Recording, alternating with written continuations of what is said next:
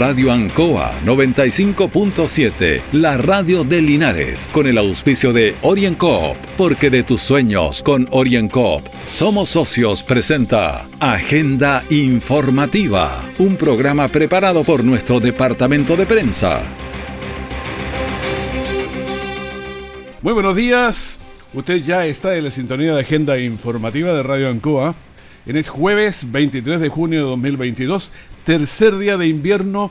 Tenemos una temperatura de 10 grados, un viento de 18 kilómetros por hora. Bueno, llueve sobre Linares, no intensamente, pero está lloviendo. De inmediato las informaciones de las últimas horas preparadas por nuestro departamento de prensa. Titulares para la presente edición adulto de 73 años que fue atropellado en la ruta L45, sector San Antonio, falleció producto del impacto. La Contraloría señala varias infracciones a la Municipalidad de Linares.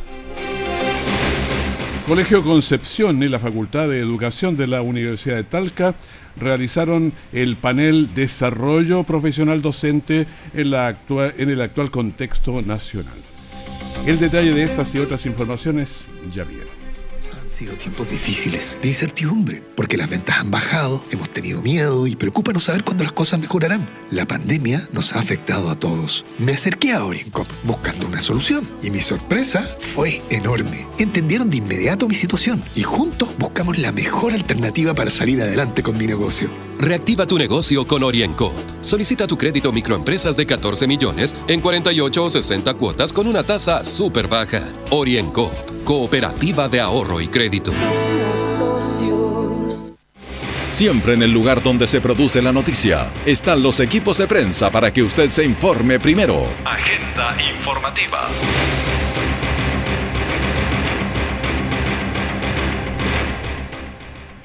El Colegio Concepción y la Facultad de Ciencias de la Educación de la Universidad de Talca realizaron un panel denominado Desarrollo Profesional Docente en el actual contexto nacional.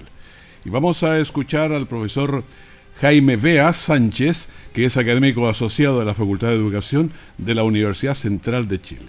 Bien lo que se requiere y se necesita es adecuar algunos asuntos del sistema educativo escolar que hoy día no están contribuyendo a el logro de un desarrollo profesional de todos nuestros profesores y profesoras.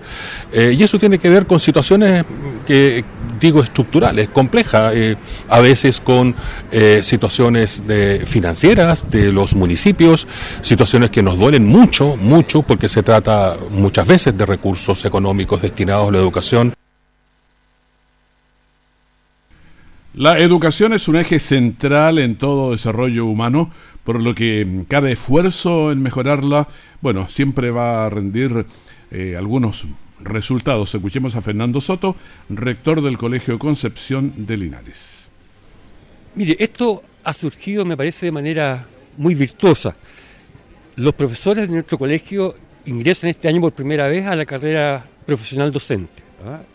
Por primera vez van a estar sometidos a la evaluación docente y hemos querido buscar una alianza con la Universidad de Talca y con otros, por supuesto con las autoridades ministeriales, la dirección provincial, de manera de poder entregarles las herramientas necesarias a nuestros profesores para que enfrenten bien este proceso con menos estrés, con mayor seguridad.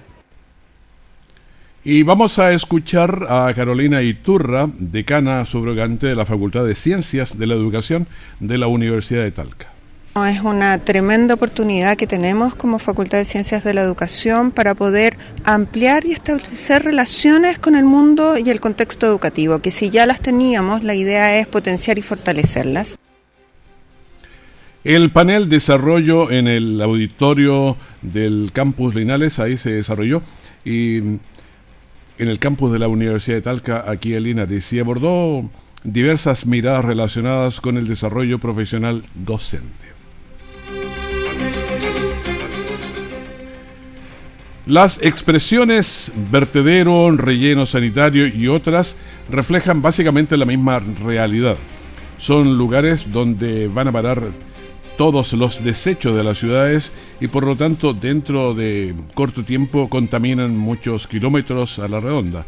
Esa es la razón por la que la sola palabra de relleno sanitario en el sector de Gúmera active todas las alarmas. Escuchemos a Carla Alegría, que es fundadora de la Fundación Gúmera Verde relleno sanitario eh, viene siendo una opción para la empresa INSER, la cual también tiene eh, negocios en todo el sector del Maule Sur.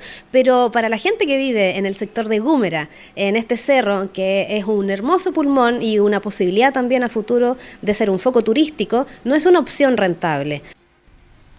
Estos vertederos son focos de infección, por eso generan una robusta respuesta negativa, especialmente en las personas de Hierbas Buenas, en Villalegre, sus municipios también.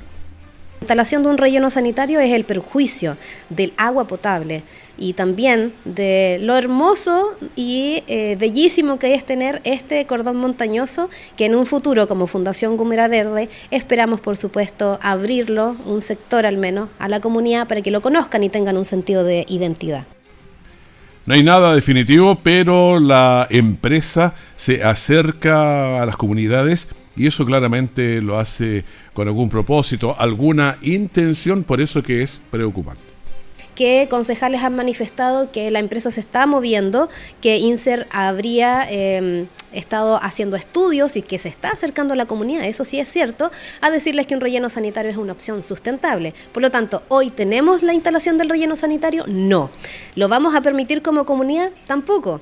Y estoy gratamente sorprendida de que hay un número mucho mayor que el 2013 de comunidad que se está informando y que tiene realmente una condición de poder de decisión para decir no al relleno sanitario en Gúmera. La instalación de un relleno sanitario en la zona contamina unos 20 kilómetros a la redonda, afea y obviamente aleja el turismo y toda posibilidad de desarrollo. Orienco está presentando Agenda Informativa en Ancoa, la radio de Linares. Han sido tiempos difíciles, de incertidumbre, porque las ventas han bajado, hemos tenido miedo y preocupa no saber cuándo las cosas mejorarán. La pandemia nos ha afectado a todos. Me acerqué a OrienCop buscando una solución y mi sorpresa fue enorme. Entendieron de inmediato mi situación y juntos buscamos la mejor alternativa para salir adelante con mi negocio. Reactiva tu negocio con OrienCop. Solicita tu crédito microempresas de 14 millones en 48 o 60 cuotas con una tasa súper baja. OrienCop Cooperativa de Ahorro y Crédito. Nuestra central de prensa está presentando Agenda Informativa en el 95.7 de Radio Ancoa.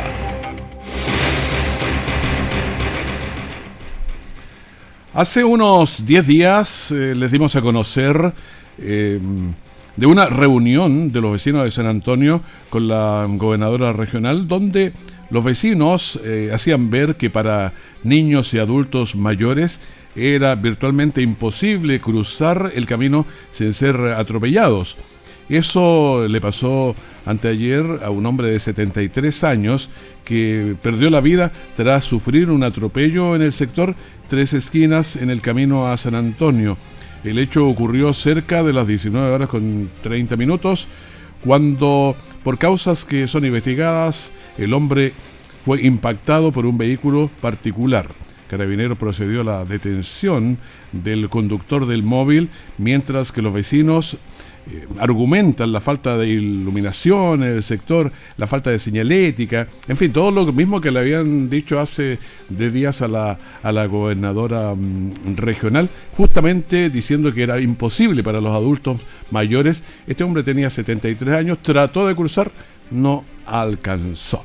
Escuchemos a Ricardo Navarrete, que es un vecino del sector. Mire, yo sentí un ruido nomás porque yo vivo como 50, 60 metros para adentro y no iba ni para acá. Y a mi señora le dije, pues estoy preocupado, voy a ir a copuchar, no voy a hacer algún conocido. Y justo mi vecino, yo, yo vivo al ladito abajo aquí nomás. También escuchamos a Manuel Villalobos, que es otro vecino del sector. Eh, llevamos más de cinco meses sin luz. Las calles oscuras. Tenemos con los chicos que salen en la calle. No tenemos ciclovías. Los vehículos pasan ahí por la huerta, casi volando. Entonces lo que queremos es que se haga una ciclovía y se ponga la iluminación. Bueno, eso es lo que están pidiendo hace rato ya, que están haciendo sentir, pero ellos dicen que la idea es que esto se produzca antes que sigan muriendo las personas, los adultos mayores, los niños, que son los que más son vulnerables a este tipo de situaciones. Gladys Muñoz es otra vecina del sector. Solo lo que pedimos es la iluminación. Mire, allí no hay luz. Y otra que podemos pedir un lomo de toro, porque aquí no hay respeto. Aquí nadie respeta a nadie. Los vehículos pasan a 100 y corren como malos la cabeza. No respetan que hayan personas de la tercera edad, no respetan que hayan niños chicos, no respetan a nadie. Bueno, ese es el problema también. Los vehículos pasan muy rápido. Eh, la queja generalizada es que los vehículos pasan volando. Hay varias expresiones metafóricas, obviamente, pero, pero que pasan muy rápido. Entonces, como ese camino no tiene ver, no, tiene, hay que pararse prácticamente en la orilla. Entonces, cuando quieren, porque ellos tienen que salir a comprar uno del vecino, pero tienen que irse por la, por la calzada prácticamente para no caer. Entonces, esa es la dificultad que ellos están teniendo. Por eso es que se hace el llamado también a los conductores que vayan más lento, vayan muy pendientes de la situación, porque en horas de la tarde, ya a las 18, 19, cuando empieza a caer la tarde, si viene un vehículo en contra, yo sé que para los conductores se pone bastante difícil, pero habrá que estar muy, muy atentos para evitar estos problemas. Bueno, desde la municipalidad lamenta lo sucedido y aclaran que no son ellos los responsables de la ruta L45. Escuchemos al alcalde Mario Mesa instalar tacha reductora de velocidad, instalar lomos de toro, señalética pública como la iluminación, le corresponde a vialidad. Nosotros en el sector urbano estamos a cargo del alumbrado, eh, del tránsito vehicular, podemos colocar señalética, tachas reductoras y lo demás, pero en este camino como tal estamos impedidos. Sin perjuicio de lo anterior, de todos modos nosotros estamos oficiando a la Dirección Provincial y Regional de Vialidad para que se hagan cargo. Bueno, eso es lo que se está haciendo. La, eh, lo que está afuera entonces no es resorte de las municipalidades, como en este caso la iluminación, todo lo que está dentro de las ciudades. Pero alguien tiene que hacerse cargo porque está tan oscuro, hay muchos vecinos en el sector. Así que en el lugar falta iluminación, semáforos, reductores de velocidad, pasos de cebra. La pregunta es, ¿quién se hace cargo entonces de esto para que los vecinos vayan mejorando? La exterior norte con el cruce Hierbas Buenas han eh, ocurrido eh, colisiones, volcamientos, choques de todo tipo, con muchas vidas perdidas, aún habiendo semáforos y buena visibilidad. Por ello es muy recomendable estar eh, muy atentos, y esto porque Hubo ahí un, el martes un vehículo que desbarrancó en la exterior norte al llegar al cruce del camino con Hierbas Buenas. Y vamos a escuchar al capitán Ángelo Gajardo de la segunda compañía de bomberos de Linares. Fuimos solicitados por el por SAMU a, una, a un desbarrancamiento de, un vehículo menor que estaba eh, en una zanja, una orilla de camino acá en circunvalación, el cual tenemos una persona lesionada, la cual ya está entregada al móvil SAMU y para su pronta derivación al, hospital de salud. Una persona lesionada, entiendo, solamente una persona fue la que movilizamos eh, en conjunto con Móvil SAMU y es la que se está trasladando al hospital en estos momentos. Bueno, eso es, eh, bajo estas circunstancias, el SAMU pidió el apoyo a bomberos para inmovilizar al lesionado y poder derivar hasta el hospital de la ciudad. Esto en un sector con, con muchos accidentes, por lo que hay que llegar siempre con muchas precauciones. Cuando usted vaya o venga de Hierbas Buenas o va por el exterior norte, en todas partes hay que tener cuidado, pero aquí hay que tener el doble de cuidado porque uno sabe que ha habido demasiados accidentes. O a lo mejor se están confiando en que hay mucha visión, pero algo pasa allí. Orienco está presentando Agenda Informativa en Ancoa, la radio de Linares. Han sido tiempos difíciles, de incertidumbre, porque las ventas han bajado, hemos tenido miedo y preocupa no saber cuándo las cosas mejorarán. La pandemia nos ha afectado a todos. Me acerqué a OrienCop buscando una solución y mi sorpresa fue enorme. Entendieron de inmediato mi situación y juntos buscamos la mejor alternativa para salir adelante con mi negocio. Reactiva tu negocio con OrienCop. Solicita tu crédito microempresas de 14 millones en 48 o 60 cuotas con una tasa súper baja. OrienCop Cooperativa de Ahorro y Crédito. Todo el acontecer noticioso del día llega a sus hogares con la veracidad y profesionalismo de nuestro departamento de prensa. Agenda informativa. Y seguimos en agenda informativa, son las 9 de la mañana con 18 minutos y medio. Llueve sobre Linares, un viento de 18 kilómetros. Y bueno, vamos a conversar de inmediato con la diputada Consuelo Veloso. ¿Cómo está, diputada? Gusto de saludarla. Hola Raúl, un gusto de, saludarlo también y saludar a, todos y todas quienes nos estén escuchando a pesar de esta lluvia y este viento que, ha estado bien intenso. Yo estoy en Cauquienes y, también nos azotó toda la noche el, viento. Claro, el viento no es tan bienvenido, pero la lluvia sí que me parece muy bien. Dale un aplauso. Sí, completamente de acuerdo. De hecho, en los lugares donde he estado en medio de la lluvia, eh, los vecinos me decían que agradecen mucho la lluvia a pesar de todo. Claro. Eh, diputado, ustedes estuvieron en una actividad que estaba en relación con, eh, con la Comisión Nacional de, Soberanía Alimentaria. ¿Nos puede contar un poco de eso? Sí, efectivamente, eh, la semana pasada estuvimos en, eh, tuvimos el, honor en realidad de ser parte de la creación, claro, de la Comisión Nacional de Seguridad y Soberanía Alimentaria que tuvo su, su primera sesión, digamos, su primera reunión precisamente en La Moneda, Em, fue por mandato del, presidente Gabriel Boric em, que el ministro de Agricultura, Esteban Manenzuela, eh, nos convocara a distintos actores relacionados a la agricultura. Por mi parte, desde el Poder Legislativo estaba también, yo, o sea, yo como presidenta de la Comisión de Agricultura de la Cámara de Diputados, eh, estaba la presidenta también de la comisión, pero en el Senado.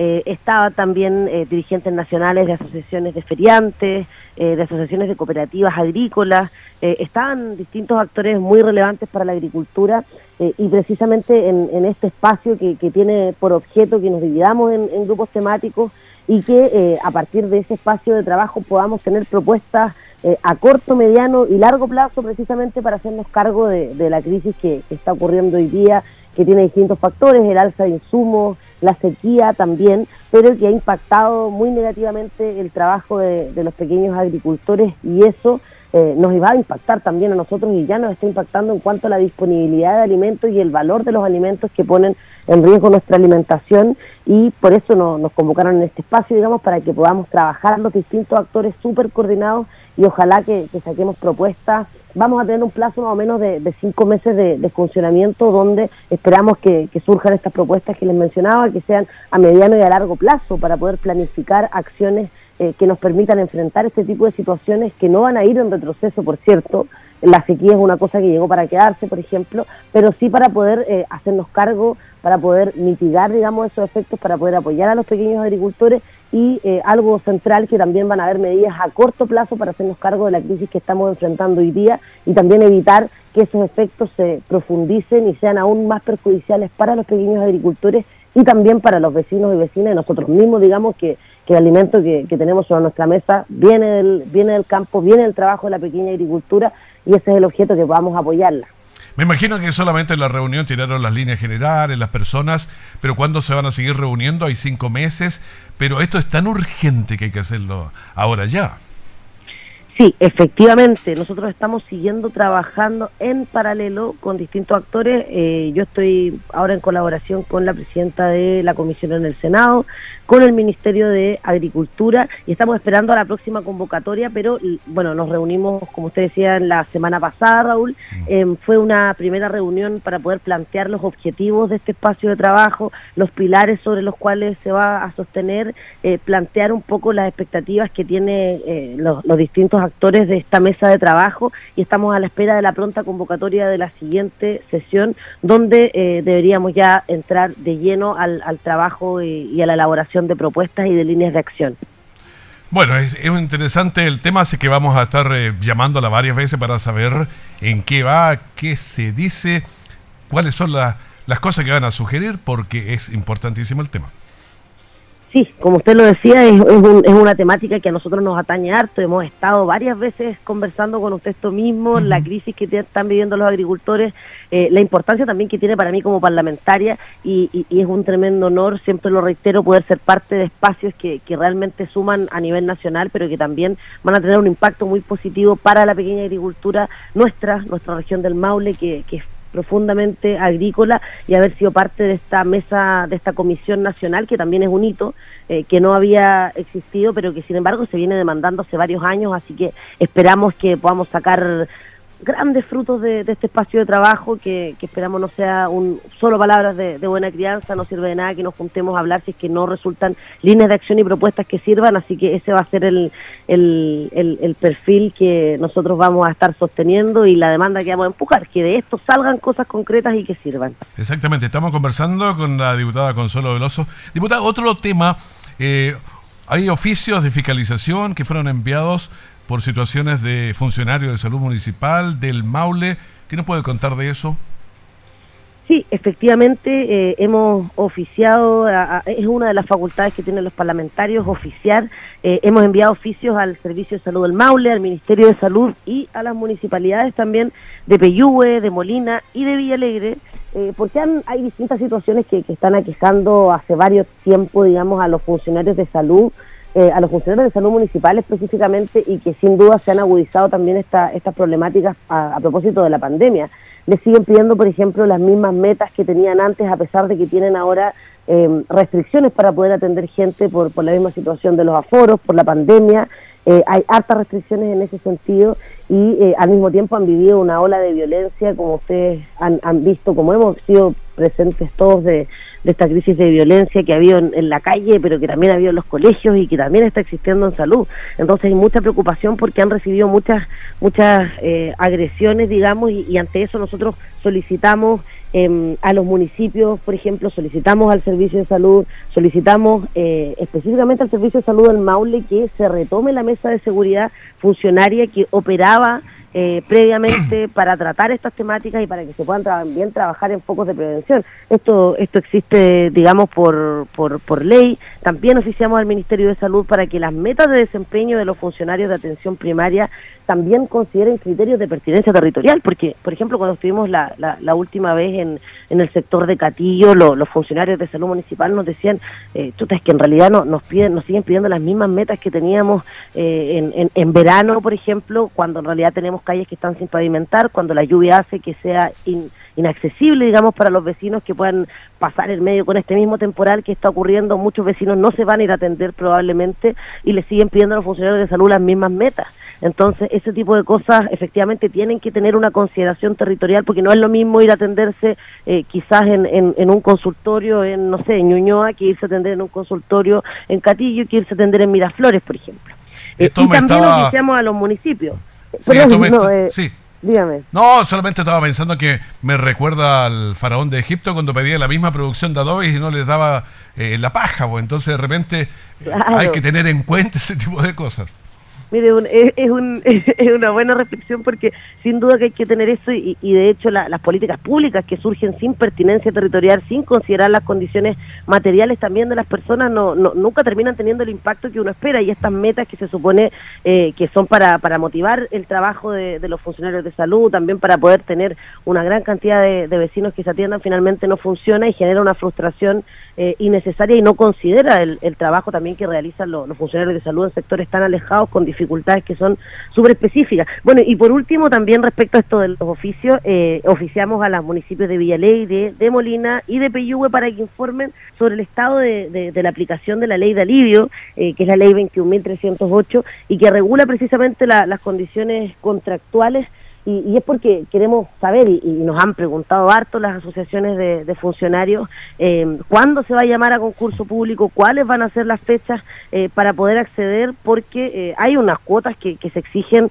para tener funcionarios que estén a plazo indefinido y a plazo fijo. Pues debería haber un 20% de los funcionarios a plazo fijo y un 80% a plazo indefinido, y esas metas sabemos que, que estamos muy lejos, pero se tiene que ir trabajando constantemente para poder llegar a ellas, y por ahora tenemos tenemos la legítima duda, digamos, de, de, qué es lo que ha pasado y ante eso hemos estado trabajando con, con varias federaciones y asociaciones de salud que nos, quienes nos han planteado todas estas demandas, así que mm. nosotros sin duda ejecutamos en, nuestro rol fiscalizador exigiendo que, se, que se cumplan, digamos.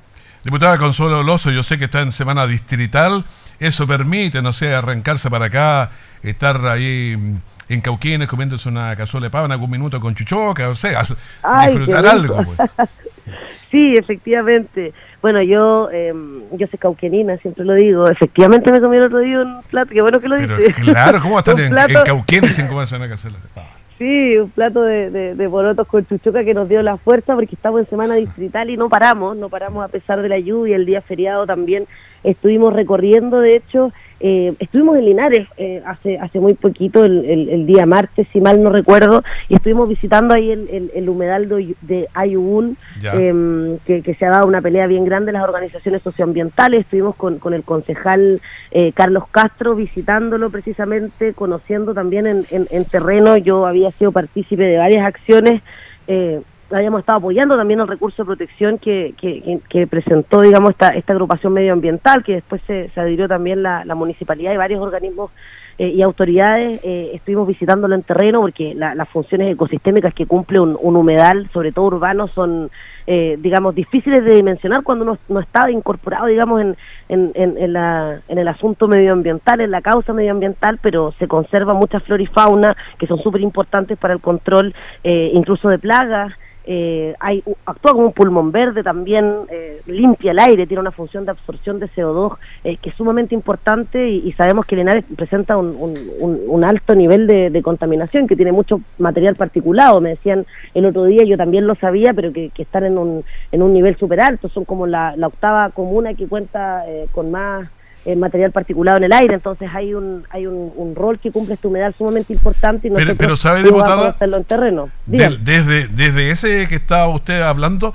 un par de kilómetros más arriba hay uno más grande todavía y que ya lo han hecho lo han hecho pebre, pues sí, yo creo que sería bueno eh, justamente en el camino a San Juan. Sí, sin duda. Eh, qué, bueno que me lo comenta. A mí me invitaron específicamente a conocer ese humedal. Vamos a seguir trabajando con la agrupación. Eh, yo no conozco el, otro humedal que, usted me comenta. Vamos a, Sí, nosotros hemos hecho de reportaje ahí, pero tiene unas historias bien grandes porque sale un tremendo chorro de agua. Salía, ahora cada día sale menos, pero lo talaron el, el bosquecito que está al lado. O sea, todo lo que salía de ahí y que se ve un camino, si uno lo mira desde arriba, se ve un camino verde que está perdiéndose, pues. Camino verde, me refiero de árboles, de, todos los matorrales que hay ahí.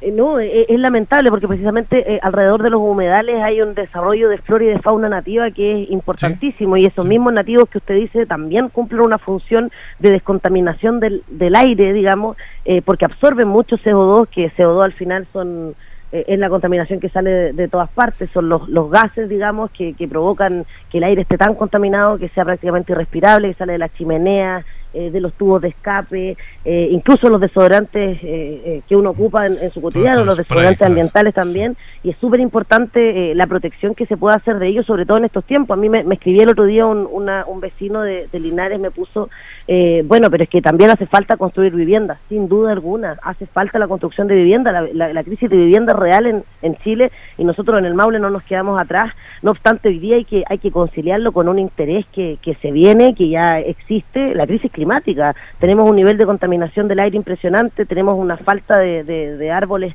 nativos también que generan, eh, o sea, que, que impiden, digamos, que los suelos eh, concentren o, o, más bien retengan el agua. Esa es un gran, una gran función que cumplen eh, los árboles nativos, eh, descontaminan el aire, que era lo que estábamos hablando recién, y nosotros tenemos que conciliar eso, esos intereses, porque tampoco hay agua hoy día, no es algo que nosotros podemos obviar y ante eso el rol que cumplen las organizaciones socioambientales es clave yo sin duda me puse a disposición de varias acciones eh, que ellos van a realizar y que están realizando, entre ellos muchas de educación ambiental, así que esperamos seguir trabajando con esta, con esta agrupación porque el, humedal urbano de Ayubún, ahora ese que, que usted nos comenta, chuta, cumplen un rol fundamental para la calidad de vida de Linares, que yo creo que es menos de lo que hemos dimensionado. Sí, yo creo que ellos están unidos también entre sí.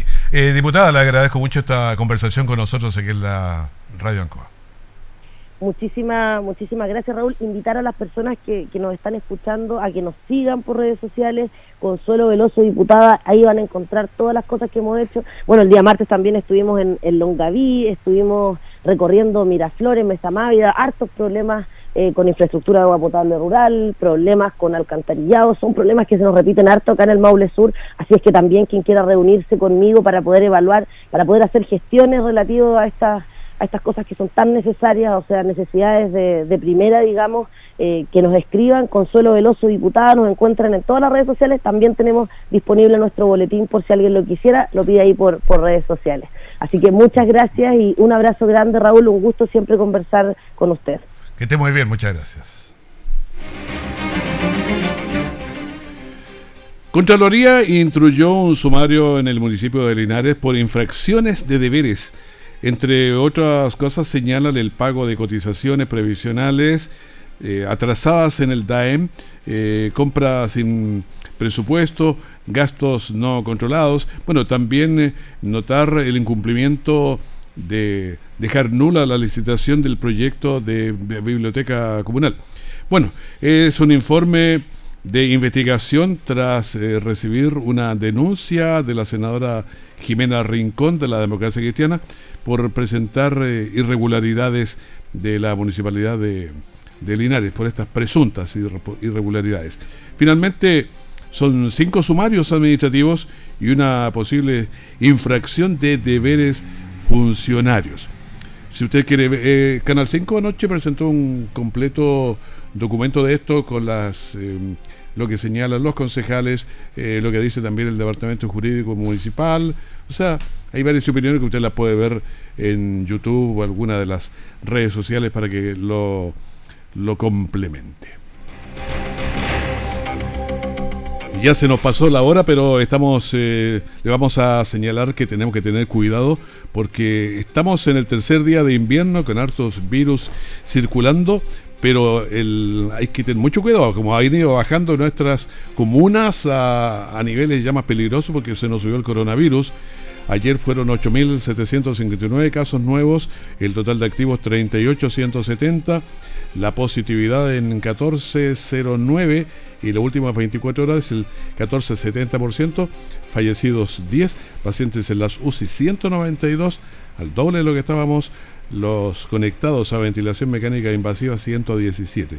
Tuvimos aquí en Linares 18 casos nuevos, tenemos 203 casos ahora, nuestra tasa de incidencia es 197.8, la de Longaví 93.2, Hierbas Buenas 66.6, San Javier 160.4, Villa Alegre 106.8, Colbún 147, Retiro 84, Parralta Alto también 130. ¿Qué pasa con Curicó 109, Talca 240, Cauquenes 133.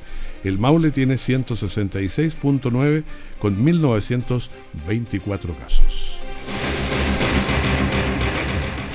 Le pedimos agenda informativa, el primer bloque de la gran mañana de Radio Ancoa. Muchas gracias por su sintonía, manténgase con nosotros. Que esté muy bien.